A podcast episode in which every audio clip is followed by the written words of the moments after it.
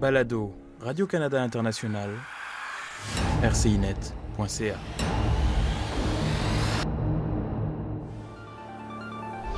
It's a dream come true for me to work for the CBC, considering that when I was growing up, I never saw anyone who looked like me on TV. En 2015, Ginela Massa est devenue la première reporter afro-latino-américaine et la première musulmane à porter le hijab à la télévision canadienne. En 2021, elle obtient sa première émission en tant qu'animatrice principale. Je me souviens très bien de la première fois que je l'ai vue. C'était sur une courte vidéo que j'ai trouvée sur Internet. Ginela faisait un reportage en direct à partir du centre-ville de Toronto pour City News. J'étais frappée par son dynamisme dans la présentation de la nouvelle, mais ce qui m'a le plus surprise, c'est son nom, Ginela. J'ai pensé que ça sonnait hispanophone. Estoy nerviosa porque mi español no es muy bueno y, y yo estaba practicando con mi mamá. Je dois avouer que je suis un peu nerveuse parce que mon espagnol n'est pas parfait.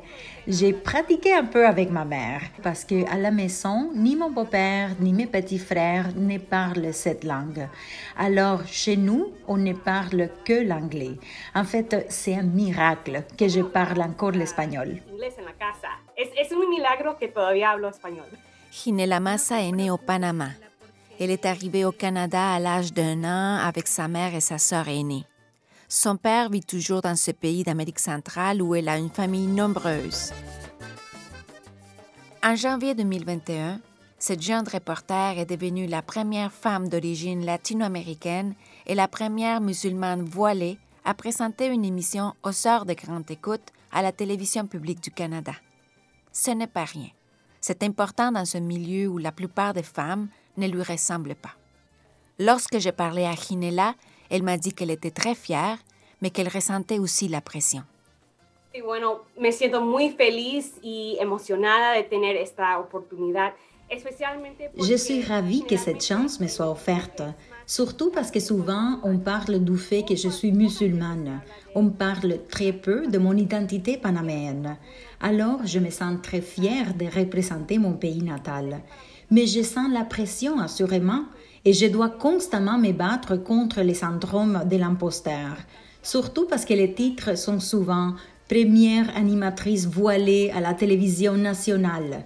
Souvent, j'ai l'impression que je dois prouver que je suis journaliste avant tout, que j'ai le droit d'être ici, que j'ai gagné ma place en travaillant. Je dois prouver que je ne suis pas une embauche diversité, entre guillemets, en quota dans un rapport. Il y a aussi la pression de réussir. La médiocrité n'a pas de place dans ces milieux.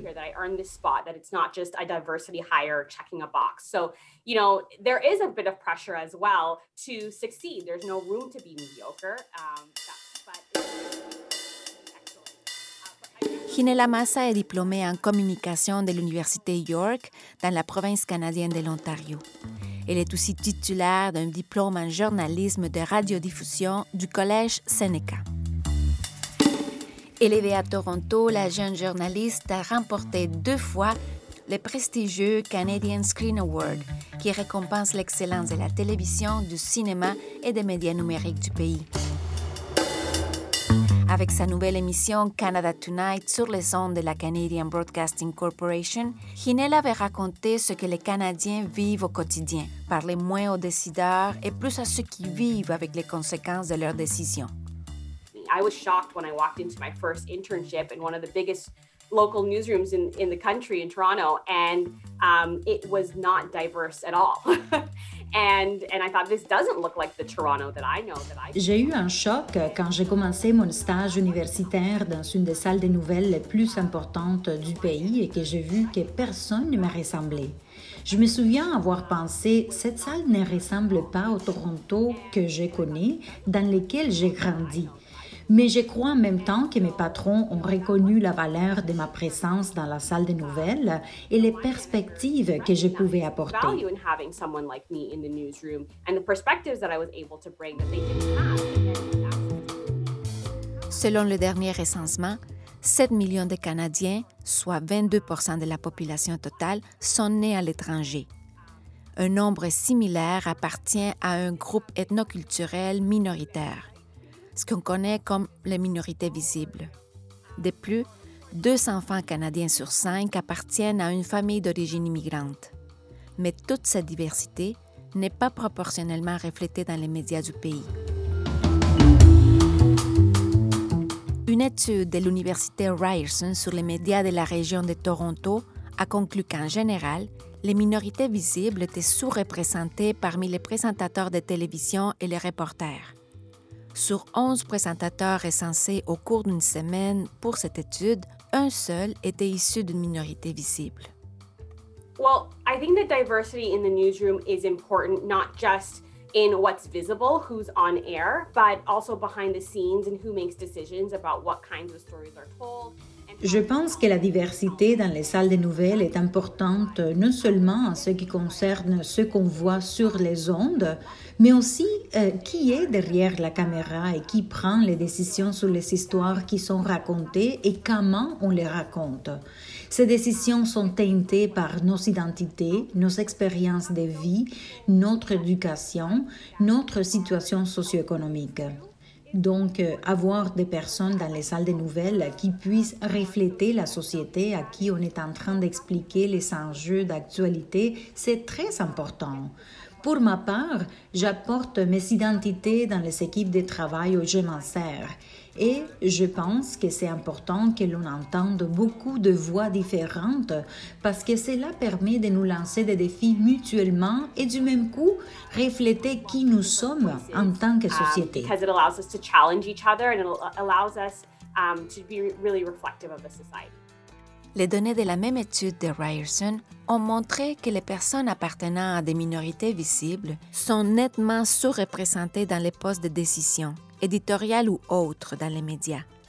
Ils ne représentent que 14% contre 49% des postes de décision pour ceux qui n'appartiennent pas à une minorité ethnique ou culturelle. C'est donc la différence de Hinela, ses identités, qui font la différence dans le monde des médias canadiens d'aujourd'hui. Cependant, il y a quelqu'un pour qui ce que Hinela a accompli est bien plus qu'un jalon dans l'histoire des médias canadiens. She's so proud. Um, she's always been one of my biggest cheerleaders. She's actually is one of the people who encouraged me to pursue a career. But I think even she is like Ça fait seulement quelques jours que ma mère a compris mon rôle d'animatrice d'émission nationale. Elle m'a demandé tout récemment, Attends, tu vas avoir ta propre émission? On dirait que l'idée était tellement démesurée qu'elle n'arrivait pas à y croire. C'est elle qui m'a le plus supporté pour que je poursuive cette carrière.